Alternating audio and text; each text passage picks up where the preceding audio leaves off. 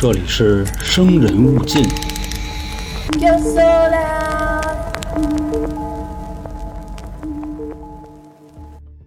Hello 啊，朋友们，欢迎来到由春点为您带来的《生人勿近》，我是本台的杀人放火讲解员老航。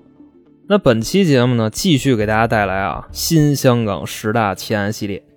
按照这个年份的顺序来说啊，咱们现在已经说到第五个了。上次呢，咱们说的是啊，一九八四年丽景村情杀案。今天这个啊，三年之后，到了一九八七年，在香港一个叫葵冲的地方，有这么一个阿 Sir 啊，一家四口让人给灭了门了。就说这个案子啊，他能入选新的香港十大奇案，那绝对当之无愧。不管是从这个案情的曲折程度，还是这个案子本身的残忍程度，都是能排在前面的。那咱们啊，闲言少叙，直接开始今天的故事。在这个节目开始之前啊，还是得有点闲言，就是希望大家加入我们的会员团啊，反正加了就有权益呗，抢先听、付费节目优惠、付费节目畅听啊，这一系列权益。那目前呢，所有的节目啊，最全的就是西马跟荔枝，网易的呢，这个付费节目就没有，因为网易不给我们这个功能，可能就是这个体量啊、粉丝量还不够。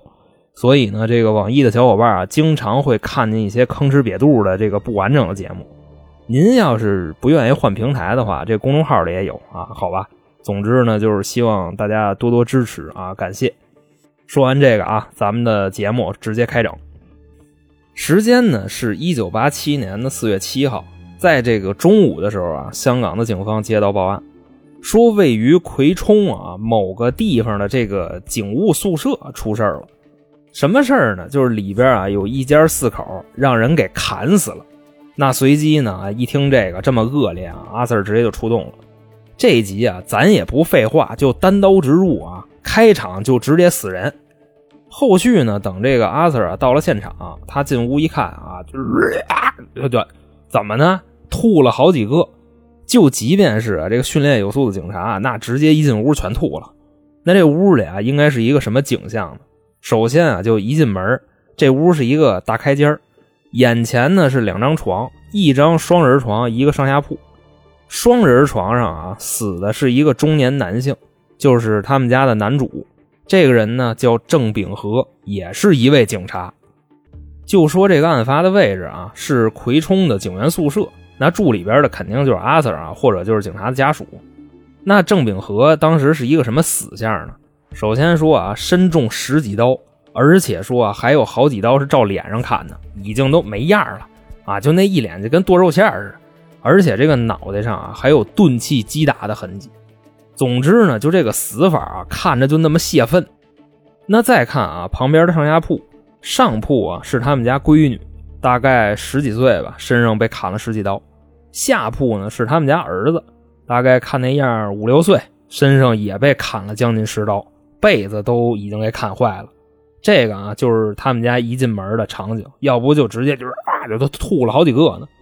后续啊，阿 Sir 又走到了他们家厨房，厨房里边呢也有一个啊，是这家的女主。那这个人呢叫李凤鸣，当时那个造型啊就是趴在厨房的地上，因为开间嘛，开放式厨房，但是中间有一个挡头，一进门没看见。说这个女的啊趴在那儿，身上也被砍了十几刀。而且啊，就这个趴那儿的时候，你都能看出来，这个脖子的位置不太对啊，这已经让人给砍豁了。那豁到一个具体什么地步呢？就是如果啊，你想把这个死尸你抬出去，你不扶脑袋，它甚至能掉地上啊，就连着那么点筋儿啊，就那么一模样。那这边啊，勘察现场，另外一边呢，就找这个报案人问是怎么回事。这报案人呢就说啊，说我跟他们家这个男主郑秉和，我们是同事啊，我们都是警察。说呢，在一礼拜之前啊，我约他啊，说带着一家人上这个澳门一块潇洒潇洒去啊，找个场子玩玩牌。原本约定的时间啊是今天早上，但是呢，我一直在家等到中午，他都没来找我。那我就说上他们家问问怎么回事吧。到了之后啊，一敲门，这门直接开了。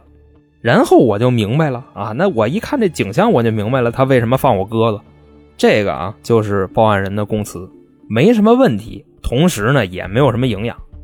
那在现场呢还发现什么呀？第一个啊，找到了杀害他们一家人的凶器，但是啊，这个凶器有很多，说他们家啊死的这四个人都是被不同的刀砍死的，等于呢就是就地取材。他们家厨房有一套刀啊，就大的小的，大概有那么四五把，全都用上了，且啊这些刀上还都没留下指纹。第二个是什么呢？就是在他们家的这个桌子上啊，找到一张字条，上边的内容啊，原话是这么写的：“郑国明欠债不还，拿你命，贵利王包杀。”大概这个意思啊，翻译一下啊，郑国明欠债的不还，应该都明白啊，拿你命应该也都明白。贵丽王包杀是什么意思呢？就是放高利贷的杀的，贵丽啊，就是高利贷的意思。但是这个郑国明是谁呢？他们家的这个男主啊叫郑秉和，都姓郑啊，那难道说是一个人吗？就针对这个细节啊，警方也询问了郑秉和他们家里人，不过这也都是后话。郑秉和啊，确实也叫郑国明，只不过呢，就是那些跟他特别熟的人才会这么叫，倒也不是说曾用名啊，估计就跟那个小名似的，应该可能就跟风水什么的就有关系。就比方说啊，他平时上班什么的用的都是身份证上的名字，叫郑秉和。可能说呢，到了他父母那儿，或者说跟他发小什么在一块儿的时候啊，就叫郑国明。那这个信息代表什么呢？啊，就仔细一想就明白。要真是放高利贷的杀的啊，会知道他的别名吗？或者说小名吗？如果知道的话啊，至少这么看来，杀他的人啊，应该跟他交情不浅，要不然啊，也说不出来这个名字。这个啊，就是纸条上的内容。那在之后呢，对这个纸张啊进行鉴定，发现这个纸张的用料跟品牌就是出自香港啊当地一个牌子叫叫文文盲牌宣纸，主要就这名字我也不太确定啊，就说起来可能比较粘牙，咱就姑且啊就当这牌子就晨光啊宣纸。另外呢，就说啊这个字条上的笔迹还是毛笔字说当时已经一九八七年了。谁会用毛笔写字呢？是不是说啊，这个犯罪嫌疑人在这欲盖弥彰呢？那要解决这个问题啊，就要查一查这个死去的警察郑秉和他的一个债务问题啊，不是说这高利贷吗？首先说啊，郑秉和确实确实在很多年前啊有过这种借高利贷的行为。开始呢就是找亲戚朋友借，一不小心啊把自己给借成绝户了啊，没朋友了，开始借这个高利贷。说那时候呢，郑秉和为什么要借高利贷呢？就是他喜欢赌博，把自己啊这点工资啊和这点家底儿就全给输干净了。后来说呢，不知道怎么了，开窍了，不玩了。这个人呢也就变得本分起来了啊，那一屁股账也都努力工作还清了。实在说这个瘾头子上来了啊，小的溜的玩几把，不是小赌怡情嘛啊，久赌必输嘛，也不至于说就压房子压地了。等于呢，就他的这个债务啊，在好几年前就已经清了，所以现场的这张纸条啊，就更能说明凶手啊十分的了解郑明和，要不然啊，也不能用他借高利贷这事儿去误导警察啊，那陈年老账都知道。不过咱这块啊，就还是接着说，就现场拿到的这些情况啊，就他的人际关系这些啊，咱们后边再说。那当时呢，就咱说的这个第三块内容啊，走访附近的邻居。说呢，这几个住的近的邻居啊，都表示在四月四号晚上的时候，听见他们家嚷嚷来着。四月四号就是三天以前啊，因为今天是四月七号，而且呢，喊的内容基本上就是家家家家别别别别别啊，就这样，就哎呀喝的，反正附近几个邻居都是这么说的。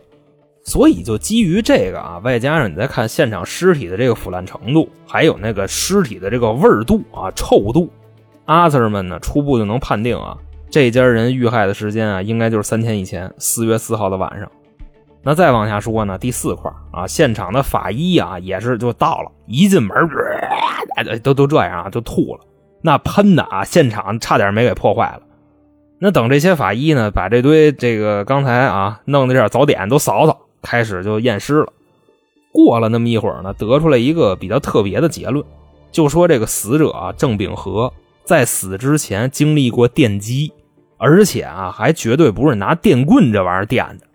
他怎么说的呢？就是身上有好多处这种电击的痕迹，基本啊都集中在后背上。那当时呢，郑秉和死亡的位置是在床上，难不成说这床会发电吗？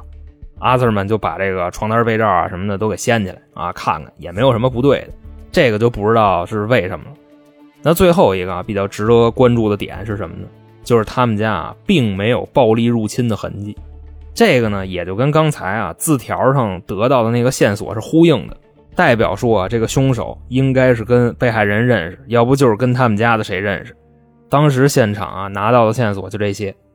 后续的这个调查基本上就是摸排郑秉和还有他的妻子啊李凤鸣人际关系了。他这妻子叫李凤鸣，在警方呢能找到的这个范围之内啊，反正认识他们的就全来了，一个一个的就给落案。后来发现啊，就这个男的郑秉和，他的这个人际关系就相对比较简单啊，他警察嘛，他能有多复杂？反观他这个媳妇李凤鸣，那那要了亲命了，那朋友太多了。这块啊，给各位举个例子就能明白，相当于啊，就是这俩人结婚的时候，女方这边啊办那个酒席啊，前男友来八桌啊，明白这意思吧？那么说这女的之前是干嘛的呢？啊，她能招来这么多人，基本上呢就属于这个娱乐行业啊，在当年呢也是就刚刚兴起这种经营的模式啊，但是现在这种经营的模式也在啊，也比较普遍，普及程度非常高。就是你老逼灯们都特别爱去的一个场所啊，歌厅。他们家死去的这个妻子呢，李凤鸣，就是歌厅里边一端过盘子的。你像很多啊，就是从事这个行业的姑娘啊，都是因为生活所迫，要不就是给爹妈看病还债，要不就是供自己的弟弟妹妹上学。但这个李凤鸣啊，作为阿 Sir 的妻子，人家从事这个行业啊，就比较有渊源。别人干这个啊，是没辙。他干这个是为了找乐，说白了就是一句话啊，就瘾大。当然这也都能理解是吧？你毕竟俗话说啊，这女人三十如狼，四十如虎，五十坐地上能吸土，六十隔墙吸老鼠，七十吃人不吐骨，一百上天擒佛祖啊！这这这说那意思吧？啊，你说谁没点瘾啊？这这这都很正常。但这个李凤鸣啊，他对这个事儿的瘾几乎已经到了一种病态的程度。具体体现在哪个方面呢？就之前啊，她老公郑秉和是一个便衣警察，在一线啊执行任务的这么一个人员。后来呢，就跟他结婚了啊，几年时间吧，直接给调到后勤了。理由啊，就是郑秉和天天迷迷瞪瞪的，心不在焉的啊，注意力不集中的，所以呢，这一线的警员就不让他干了。那咱就能明白了啊，这是一种什么程度啊？那估计就折腾的够呛。就这么说吧。李凤鸣的朋友实在是太多了，一个一个的给他们落案，对警方的这个工作啊也是一种挑战。后续呢，这个事儿就慢慢慢慢的就登报了啊，在香港瞬间就炸锅了，引起了恐慌。那就在这个时候呢，啊，消息就到了，不是那种就是普遍的就垃圾信息啊，这回来的消息是一个非常非常重要的线索。当时啊，提供线索的这个人也是警务口的自己人。那么说，这个人是谁呢？郑秉和之前的一个同事，那这个人就介绍嘛，说原先啊跟老郑在一块上班的时候，就因为啊他迷迷瞪瞪、无精打采的，有一次呢出去执行任务，郑秉和呢就漏了，他的这个同事啊为了救他受伤了，明白这意思吧？后续到了警局，救人的那个升了，郑秉和降级了啊，这个管后勤了啊，就不让他上一线了。那就说啊，这位警察跟当时啊负责这个案子的阿 Sir 就介绍，老郑呢跟李凤鸣结婚没多长时间，女方基本上就现原形了，各种的就出去偷情啊、出轨啊，这么乱七八糟的。直到说啊，他们的第一个孩子出生了，就是屋里头上铺死的那个女孩郑秉和的大闺女出生了，李凤鸣啊才稍微消停一点。但是呢，好景不长，这女孩啊上了幼儿园之后，李凤鸣又上班了。上歌厅端果盘子去了，那老郑呢？你说他身为一个男人，他肯定生气呀！啊，那不让他干。李凤鸣呢，后来也妥协了，不端果盘子了，开始啊就往家招了。说那会儿啊，就老郑已经窝囊到一个什么程度了呢？他媳妇儿啊，天天在家待着。老郑呢，下班一回家啊，到门口拿钥匙一开门，他媳妇儿跟屋里啊满身大汗。老郑一进屋，这满身大汗起来啊，臊眉打眼的就都走了。老郑也都什么都没说，但就即便是这样啊，他媳妇儿都嫌老郑搅和他，直接呢就一气之下离家出走，外边跟人同居去了。经常呢就说几个月几个月的就不回家。那当时呢，做笔录的这个阿 Sir 啊，听到这儿的时候，就问提供线索那警察，说老郑他媳妇儿跟别人同居去啊，那这个人是固定的客户吗？还是就这两天那两天呢？就串台串场子？这个人说啊，就固定的。老郑呢，还带我去找过那个人啊，就是他们歌厅一扫地的，这个人叫黎新来。那么说啊，重点啊，这个黎新来是谁呢？比老郑小十三岁啊，老郑今年三十七，黎新来二十四，同时呢，也比老郑他媳妇啊李凤鸣小六岁。说这个人啊，一九七九年从广东偷渡来的香港，到现在已经快十年了。是通过啊，在香港的某歌厅当清洁工认识的李凤鸣。打那之后呢，李凤鸣就不回家了啊，出去跟这个黎新来同居去了。这个事儿一直持续了好几年。那当时呢，郑命和啊，他也知道这个事儿，那个反应呢就比较平静啊，没闹，直接呀就过来找我了，跟我说的这个事儿，就那意思让我帮帮他。那我就跟他说呗，你说这事儿有什么辙呀？啊，你就算啊，你赶跑了这个。你媳妇儿她之后，她还能找新的，那这个事儿什么时候会完呢？就你媳妇儿啊，她什么时候老么咔哧眼了，小伙子看不上了，老头子玩不动了，这基本上就消停了。不过呢，这个老郑啊，他并没有听我的，他还是拽着我一块儿去找的这个黎新来。见着人之后啊，把这事儿一说，谁知道啊，让这个偷情对象反咬一口。黎新来呢就说：“说你别找我啊，你回家管你自己媳妇儿去。”我租一房子，他一天到晚过来跟我挤来啊，我还发愁呢。就真的啊，说到这儿，朋友们，杀人不过头点地啊，这话多损啊！就那意思啊，老郑他媳妇不回家不搭理他，出去啊就上赶着舔别人去，别人还不念他好。那意思啊，就跟现在一什么情况很像啊，就备胎是用来滚的，千斤顶是用来换备胎的，三脚架啊只能远远的看着，提醒别人别来伤害他。明白这意思吧？就咱也不知道为什么就这么大魅力，估计年轻吧啊，有活力，就跟姐姐玩的开心呗。那当时呢，就调查这个案子的警方一听这个事儿啊，就留了一个心眼儿，没直接去黎新来家掏人去。那先干的什么呢？也是啊，就非常的怀疑他，就给他列为重大嫌疑人了。最先干的事儿是先给出入境部门打了一电话，看看这个黎新来啊，在案发之后有没有出境记录。如果说啊这个事儿是他干的，他很有可能会跑，那就直接确认一下啊，他现在还在不在香港？如果跑的话，他跑哪儿去了？后续呢？这电话打过去啊，就这么一查，确实李新来不在香港啊，去广东了。而且呢，他出境的时间正是老郑他们一家人被害的时间，也就是啊案发的前三天，四月四号。那么说啊，现在既然是这样，香港警方这边呢，就是两步走。第一个啊，就是想办法给他骗回来，因为啊，说这个跨境的办案成本比较高，毕竟那时候一九八七年啊，香港还没回归呢，这个就需要多地协作。第二个呢，就是查一查黎新来啊，在四月四号当天他都在干什么，案发的时间啊，他有没有不在场证明？反正咱就这块啊，简单结说这两步是怎么走的。第一个呢，就是给他骗回来。当时啊，香港警方怎么干的这事儿，发了个假新闻。大概那意思啊，就是说啊，葵冲的阿 Sir 宿舍灭门惨案已经破了，凶手呢是两男一女，证据确凿，不日啊即将进行起诉。那你说黎新来在广东那边一看，呵家伙，这这还这好事呢啊，自己杀完的人有倒霉蛋把这事儿给背了啊，这太威风了。那第二个是什么呢？就是调查黎新来啊，四月四号晚上那天他在干嘛，有没有人能给他提供不在场证明？